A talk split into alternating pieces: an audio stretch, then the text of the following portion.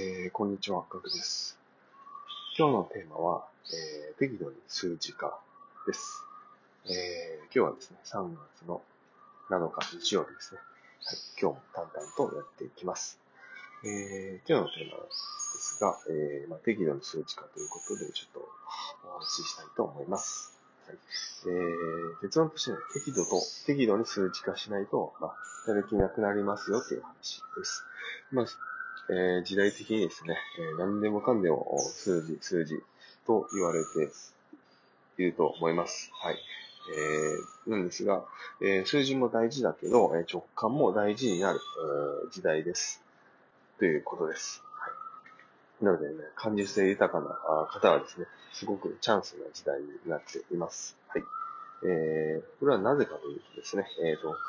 理論とか、え、データっていうのはですね、まあ、えっ、ー、と、まあ、簡単に、えーえー、できるような時代になって、えー、まあ、当たり前な時代になりましたね。はい。なのでですね、まあ、コモディティ化をしています。はい。で、そこの差別化をするのがですね、直感ということになります。えー、ただですね、まあ、適当でですね、まあ、当てずっぽうなあ感とかですね、ではなくてですね、環境やですね、状況を分かった上での、え、直感が必要になります。で、ここはですね、間違いないようにしていただきたいんです。はい。でですね、ただですね、えっ、ー、と、数字とかですね、理論っていうのは全く必要ないっていうわけじゃなくてですね、やっぱり最低限のことは知っておく必要があります。えー、例えばですね、あの、まあ、アナリティクスの使い方とかですね、見方っていうのはですね、当たり前にこう、知っておかないとですね、えっ、ー、と、まあ、逆に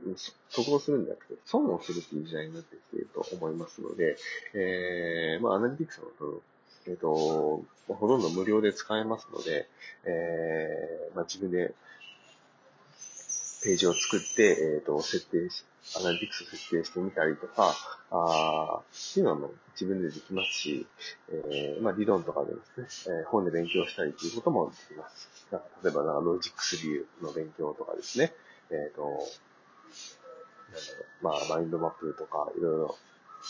手段とか、えー、方法があると思いますので、えー、そういったですね、えっ、ー、と、基本的なところは押さえておくっていう必要があると思います。はい。なので、その基本的なところを押さえた上で、えー、適度に数字化をして、えー、あとはですね、えっ、ー、と、プラス直感を乗せていくことで、えー、新しさが、ユニークさが出るっていうことに、えー、なっていきますので、えー、ちょっと意識してやってみるのはありなんじゃないかと思っています。はい。僕もですね、今実践中ですので、はい。えー、なかなかですね、自分らしさを出すっていうのは結構難しいタイプなので、えっ、ー、と、悪戦苦闘しておりますが、えー、良い方法がありましたらですね、えっ、ー、と、またシェアしていきたいと思っております。はい。えー、今回はですね、以上になります。ためになったと思う方はですね、ぜひフォローをよろしくお願いします。それではまたお会いしましょう。ではでは。